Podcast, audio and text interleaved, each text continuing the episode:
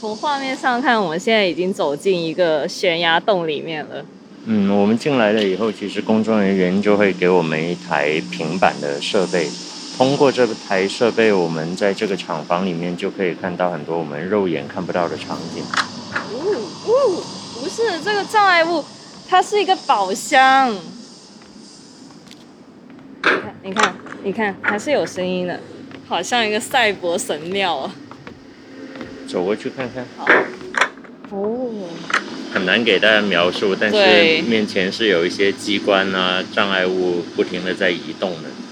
所以虽然我们肉眼看上去前面是空荡荡的，但是从屏幕上面看的话，前面还是布满了各种机关，还是有各种的危险在前方。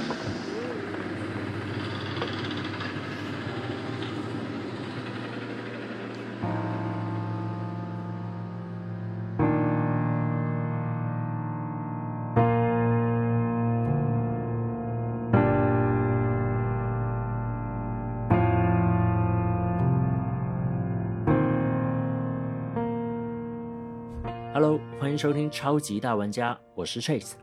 刚才你听到的这一段声音是来自我们在十月三十一号这一天，在深圳的蛇口戏剧节观看了一场戏剧演出，叫做《海无尽》的时候记录下来的声音素材。前阵子呢，我和 Sammy 一起去了一趟深圳的蛇口，我们用一天的时间，在第一次举办的蛇口戏剧节中看了三场的戏剧演出。这期节目，我们就来跟大家分享一下我们在蛇口戏剧节中的整个观影体验。在我们出发之前，其实就已经对这次蛇口戏剧节的命题所吸引到了。这次最大的特色就是新空间这个概念。蛇口戏剧节通过面向全国的征集，选出十组青年戏剧创作团队，并提供资金进行孵化。邀请到来自不同地区的青年导演，针对新空间这个主题，结合在蛇口片区不同的几个演出场地进行在地创作。值得一提的是，这个新空间的“新”其实说的是这次的演出场地不是真正意义上的剧场空间，当中有旧的工业厂房、商场、艺术中心、创意园区，甚至是自然景观等等，散布在蛇口各处的不同场景。而我们刚才看到的，就是曾经的老玻璃厂，今天的创意园区、价值工厂里面上映的这出《海无尽》。这部名为《海无尽》的作品，其实是在一个空场的厂房建筑中展开的。在我们走进空间的时候，其实是有点愕然的，因为在里面其实什么都没有，就是一个空荡荡的厂房。等我们结束签到之后呢？工作人员就给我们发了一个平板电脑，原来接下来是需要我们通过这台平板电脑自己走进这个虚拟的空间。那这一次呢，我呢就主要负责整个过程当中的录音工作，整个体验呢我就把它交给了 Sammy。那我们来问问看，，Sammy，，你觉得这个海无尽的剧对你的体验是怎么样的呢？其实这次的作品给我感觉就是一个 AR 增强现实的体验，因为以前其实也玩过类似的游戏，像 Pokemon Go 那些，但是以前玩的游戏就仅限于一个手机屏幕的限制，但是这次的体验其实是非常完整的，因为它在一个工厂里面，而而这个工厂其实是分成上下两层的。就有种在海的上层还有海底王宫的感觉，然后走到下层的时候，配合着不同的声音效果，还有可以走进不同的房间，就会让人有很多遐想空间。在我看来，这个海无尽的作品，其实海是一个它的主题，但是无尽代表的是不同人有不同的解读，而且还有无限的幻想空间。那么看完这一出《海无尽》，从价值工厂走出来，我就有一种感觉，看来这次我们看的几场戏剧都未必是我们以前所以为的戏剧。我们这一天一共看了三场演出，接下来呢，我们就马不停蹄的赶场，到了蛇口的新兴创意园区南海艺库观看下一场演出。某天我们一起走。接下来，我们剪辑了一个简短的声音纪录片，希望能邀请你一起走进这个剧场。快来快来！我们的故事还有几分钟就要跟大家见面了。你们在签到的时候应该都拿到了这个地图的小卡片，对不对？我们现在标新的就是我们这个天台五步半的一个地方。除了这个地方，还有其他几个演出地点，在背面会写这些演出地点开始的时间，所以待会儿大家要看着时间，呃，到这些演出地点。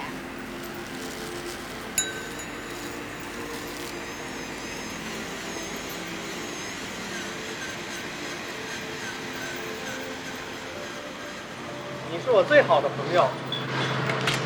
工厂那么吵，爸妈很晚才回家。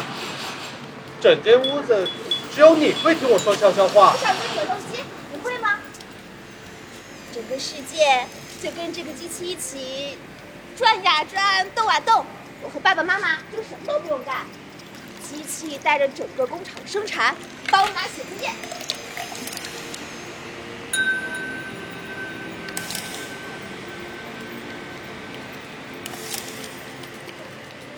咱们第一次见面是在哪来着？王楼上的小露台，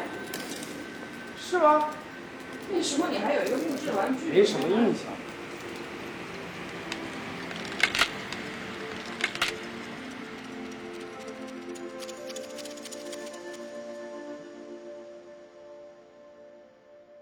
刚才你听到的声音，就是从我们拿着录音机记录下来的素材当中剪出来的一个小小的声音片段。包括当中的背景音乐呢，其实也是来自在这个过程当中，导演让大家坐下来，自己戴上耳机，慢慢聆听的两段音频当中的其中一条。某天我们一起走呢，讲述的是一对男女从童年到中年再到老年的相遇、相识、相爱，到最后分开的过程。每一个阶段都对应着不同的演员以及不同的表演场地。在接近两个小时的表演过程中，我们作为观众，跟随着工作人员穿行在南海艺库的街道当中，到达每一个表演场地进行观看或者互动。当中有的是真实的店铺，也有的是一个街角空间。在这个边走边看的过程当中，很有趣的一个事情是，我发现我竟然在看完这一部戏剧以后，仿佛就像了解了一遍蛇口过去的四十年的发展经历。比方说，男女主角童年在工厂相遇，在花店的时候，大家在讨论搬迁和留下来的问题；在咖啡店里面，我们也看到了很多男女主角从小到长大这个过程当中所遗留下来的很多的信物，就像坐上了一趟时光机，穿梭在过去的四十年的成长经历当中。而且我们还不知不觉就把整个创意园都走遍了，也熟悉了很多里面的店铺。结果我们晚上自己又去逛了一遍。在某天我们一起走结束的那一幕当中呢，还给我留下了一个非常难忘的惊喜细节，那就是剧组给我们留了一串密码，可以发到微信号里面听到导演说的一段话。而这个密码呢，得我们走下天台抬头看。结果我们走下了天台。然后抬头看，发现密码竟然就是写在几百米开外的一幢崭新的写字楼墙身上的招商电话。这个小心思不仅让我们收获了很多的惊喜，还让我对这次蛇口戏剧节的新空间这个命题有了新的感受。原来不仅是剧场可以换到不同的空间，其实更多的距离都可以被打破。这次的观影体验好像一次不断有惊喜的旅途。在剧开始的时候，你需要跟同行的小伙伴分开，并收获一个材料包，里面有地图、线索，还有录音带。跟着剧情的发展，你还会收到男主或者女主的一封信，但是这封信是不完整的，你需要跟同行的小伙伴拼凑出一封完整的信。除了空间跟剧的本身，这又触发了你跟身边陌生人的更多讨论。在最后，你甚至还需要给未来的自己写一封信。从空间上，你又跟未来的自己产生了一次互动。前面说到，我们在开场的时候会拿到一个小小的材料包，材料包里面有一个小磁带，其实它是一个迷你的录音器。我们可以在这个过程当中摁着它讲下一段我们想对另外一个观众说的话。然而，我们并不会知道。最后是谁会收到这一张小磁带？然后在结束的时候，我们也用我们自己录下来的声音去换回来了另外一个听众在这过程当中录下的对我们说的一段话。这也是一个很有缘分的小小的相遇。我们来听听我们收到的这一柄磁带当中的这一段话吧。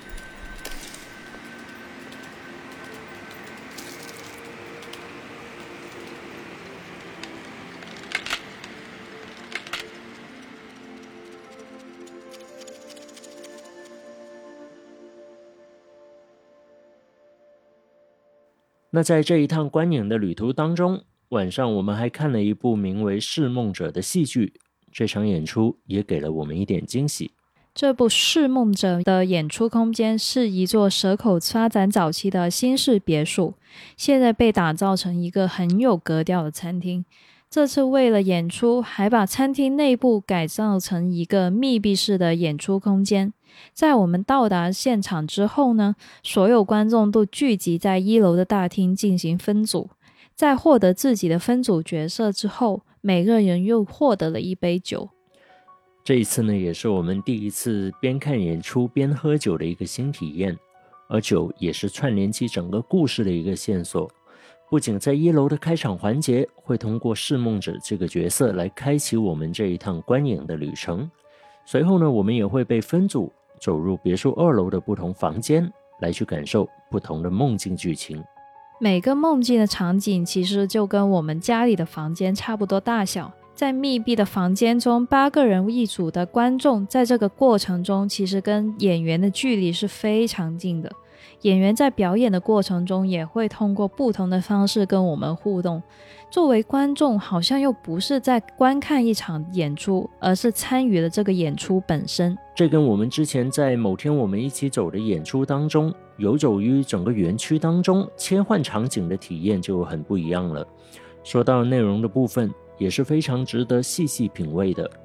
释梦者的主创们是一个来自戏剧科班背景的创作团队。故事以堂吉诃德的寓言故事作为背景，而每个梦境的故事又被改编成了非常容易让观众去共情和理解的故事场景。而且有一点是，我们在某天我们一起走中都一样有感受到的是，故事和场景，甚至整个戏剧节背后都想表达城市发展历程中都做到了有机的结合。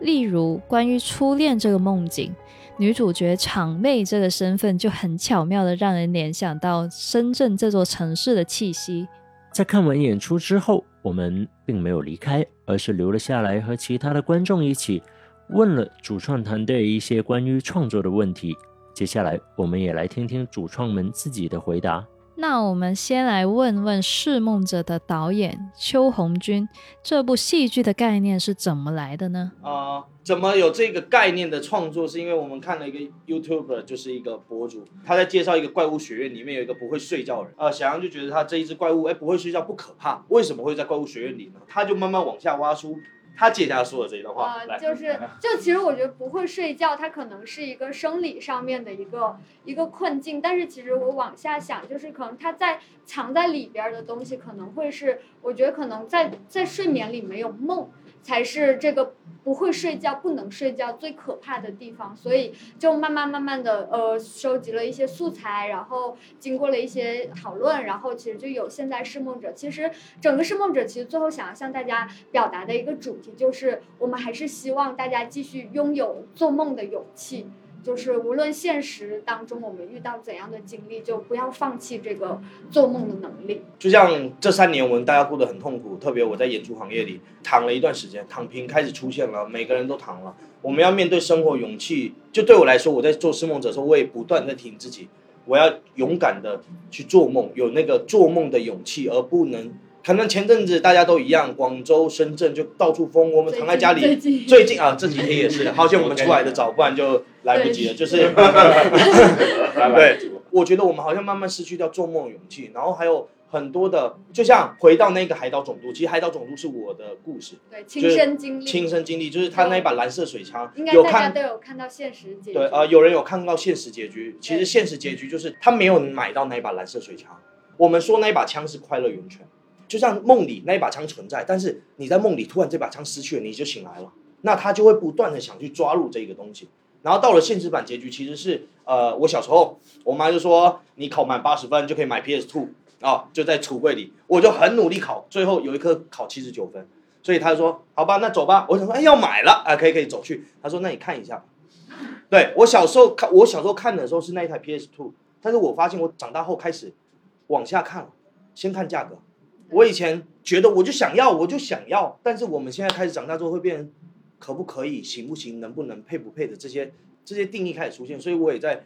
回到自己，是梦者也在治愈我自己，就是我不要那么的，我也在拉扯，每个人都在拉扯，我们在与现实拉扯。对我来说，是梦者其实无论你选哪个结局，对我来讲，我希望的是我们大家还有一个做梦的勇气。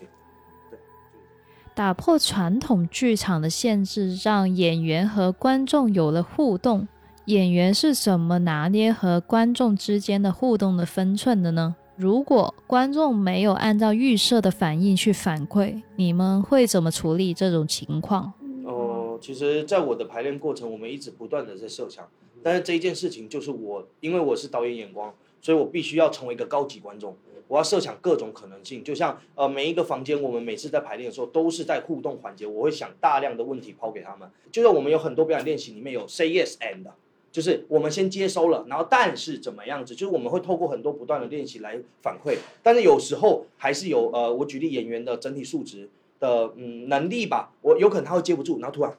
啊，他继又继续演下去，他没有真的接受了这一个东西，但是在我导演视角里，在我的创作里，其实我觉得他已经是那个角色了，他已经带着那个举例海岛总督，他是快乐的，他应该哎为什么你不快乐？他们可以进行的讨论，他可以各自立场。但是我们可以谁也都不接受谁，但是我们可以互相表达。在这个片段里，我没有要强压你快乐，但是我只是把我的快乐的这个感觉带给你们。对对对，所以呃，在我这里，我很常在跟演员处理的时候，就是他们有时候会愣在那，卡在那，就是有有时候一开始我们在排练的时候过过程，问他什么问题啊，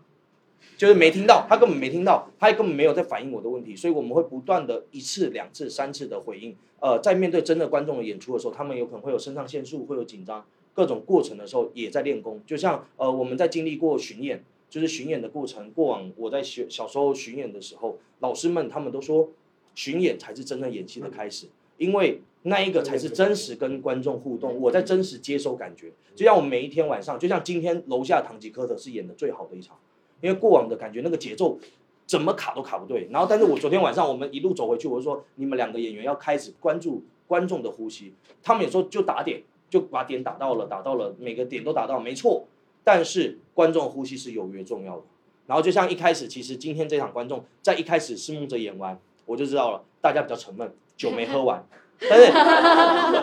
对，但今天大家都不太能喝，就是第一杯酒，因为正常来讲，我们前几场的应该是就是会有很聊天啊。半杯吧，或一杯半左右。有还没开始，就是还有很多人是是梦者还没说开始。我举大家举杯，然后大家举空的。对对对，但是可能呃，因为每一场的观众反应不一样，我们也都在接收新的一个东西。然后，但是对于演员，其实他们楼上四位考验特别大，因为他们重复四遍，他们永远要重新回复到第一次见到你们的那个时刻。然后就像呃蔡呃蔡聪昨天也跟我聊，就是那个海盗总督，他就聊说，我已经演了，昨天演了十二场了。我说就十六场，呃，因为他们每次都要重启十五那十五分钟，对，所以他们对他们来讲也是考验。因为我们在排练的时候，我就是活活生生来开始吧，然后我就坐在那里，然后就看一个小时，他们重启重启一直重启。对我来讲，重启的那一件事情是让他们回到回到归零的这件事情，但是对于演员来说，有时候有点难，因为身体会疲累。他的专注度也会下降。那这一件事情就是我们的透过练习不断的叠加，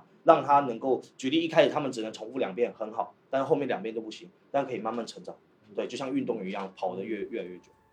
在新空间中进行戏剧的编排，和在传统的剧场里面做创作，有什么不同的心得可以跟大家分享呢？这次的尝试会给你们之后的创作带来什么改变呢？因为我们团队挺新的，其实我们做很久，我们过往在汕头已经做了三三四年的时间，然后后来我们落地广州，但呃，因为大家可能听口音知道我不是大陆人，我是个台湾人。其实我在台湾学习的呃戏剧体系跟呃。像中中央戏剧学院跟中传南广学院都不太一样，就是我们三个人学习的东西不太一样之后，我会发现我在过往所学是实践为主，就像这些东西我都能做，但是我们这一次在创作的过程当中会发现，开始发慢慢发现，哎，原来有很多东西是很难的，就像要组装前台的行政各种的东西，我觉得在这一次蛇口的对我们的挑战应该是对于一个制作的挑战。一个完整制作的挑战，可能我具备这能力，我会知道我该要怎么，我该要怎么，但是我一个人不够，我需要带领着大家一起全部，而且我们已经脱离剧场了。对于我们来说，剧场最方便是我要什么有什么，因为天上能飞东西下来，我今天要一个火箭就飞下来了，但我今天在这空间里我没办法，我不能把这墙凿开，我也不能做一些很呃，就举例。那个风车巨人我没有办法跑出来，我只能让它放在这里，而且我我我还想着用气球。如果我举例我在灯光有灯光舞台甩来甩去那些东西就会好看。但今天我要如何在一个什么都没有的空间，我要来做表演？对我来说，我觉得我这次最大尝试全部回归到表演。因为过往我在呃无论一千五百座大剧场、几百座小剧场里面，我们做的过程、做的戏都是有舞台舞美道具、灯光的辅助。它能够做到一些惊奇的效果，但是今天我们回到了这个呃，就是户外空间，我们没办法走进剧场，所以我们来到这空间之后，我们开始发现没办法，所以要回归表演，表演才是解决万物的一件事情，所以我我就开始舍弃掉那些声光电的那些辅助，还有道具，回到演员专注在演员表演上，给情绪、给反应、给回馈的这样子上面。未来吧，未来我觉得我可能再再次回到剧场的时候，我会更在乎。观众的呼吸与我们的交流感，就算我们距离一个很远的距离，我们应该也会有产生一个链接，就像我们这么近的彼此也有产生一个链接。其实这次我们还问了主创团队很多问题，但这期播客更多是在抛砖引玉的跟大家分享一下我们这次在蛇口戏剧节中亲身感受到的戏剧魅力。如果有机会，还是很推荐大家来到演出的现场，亲自参与和感受。几位主创所带领的卡塔西斯创制所是来自广州的剧团，我认为这是一个非常有思考深度，而且有非常大发展空间的团队，值得大家也关注他们。在这一期节目的背后，我们也很感谢蛇口戏剧节，让我们有了这个充满惊喜的戏剧体验。我们也很期待蛇口戏剧节能够成为一个新的起点，让深圳甚至是整个大湾地区的戏剧文化有更多有意思的、值得期待的演出陆续上映。最后呢，也给大家听一段《释梦者》这个戏剧的开场片段，让大家通过想象进入梦境的剧场里面探索。